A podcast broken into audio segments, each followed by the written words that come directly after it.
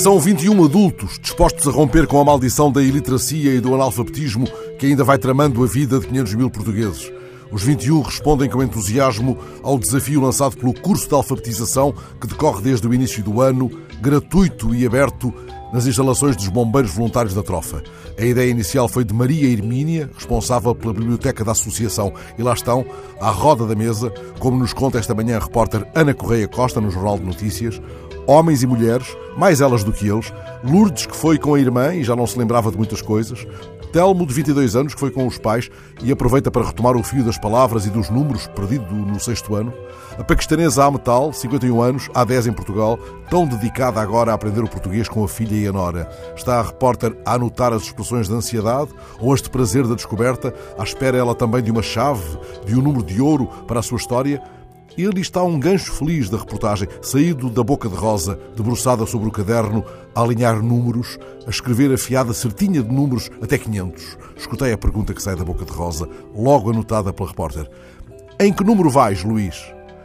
É um belo início, mesmo que Luís vá adiante, perdido na contagem, sonhando um qualquer infinito, uma lenga-lenga vinda da infância perdida, um peru, dois bois, três de cada vez, quatro, arroz no prato, cinco, Maria do Brinco, seis, dia dos reis, sete, toma o canivete, oito, dá cá um biscoito, nove, vai ver se chove, dez, vai lavar os pés. Agora sou eu a perder-me da história dos 21 de Trofa, deixando-me levar por um dos poemas da mentira e da verdade de Luísa Ducla Soares, cuja obra ateou um fogo bom este fim de semana no Palácio de Belém.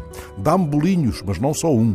Desde o almoço faço jejum, Dá-me bolinhos, mas não só dois, como um agora e outro depois. Dá-me bolinhos, mas não só três, que os vou papar de uma só vez. Dá-me bolinhos, mas não só quatro, para os provar logo no quarto. Dá-me bolinhos, mas não só cinco, com tanta fome eu bem os trinco. Dá-me bolinhos, mas não só seis, todos maiores que bolos reis. Em que número vais, Luís? Pergunta Rosa, que já vai no 497, mas, como anota a repórter Ana Correia Costa no JTN, chega a um ponto em que fica um bocadinho esquecida. Ela sabe, todavia, por contas lá muito suas, o que o grande poeta Ferreira Goulart resolveu com estas parcelas rimadas. Como dois e dois são quatro, sei que a vida vale a pena, embora o pão seja caro e a liberdade pequena. Possa Luís também um dia oferecer a Rosa, como se regressasse a uma infância capaz de contar-se, um dos poemas de Bibo de Pessoa, aquele que o poeta enviou a Ofélia com a devida autorização do Sr. Engenheiro Álvaro de Campos, escrito entre as estações da Casa Branca e Barreiro A e dito há muitos anos por Mário Viegas e Manuela de Freitas. É este poema. Possam um dia ambos, Luís e Rosa, partilhá-lo num português escorreito com a paquistanesa Ametal Afez, que anda por estes dias a atear uma fogueira magnífica nos bombeiros da trofa. Toda a gente que tem as mãos frias deve metê-las dentro das pias. Pia número 1. Um para quem mexe as orelhas em jejum. Pia número 2. Para quem bebe bifes de bois. Pia número 3. Para quem espirra só meia vez.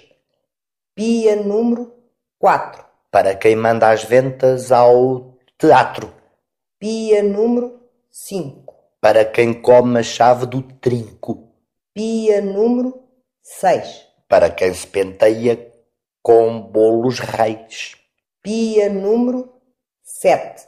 Para quem canta até que o telhado se derrete. Pia número 8. Para quem quebra nozes quando é afoito. Pia número 9. Para quem se parece com uma grove. Pia número 10. Para quem cola selos nas unhas dos pés. E como as mãos já não estão frias, tampa nas pias.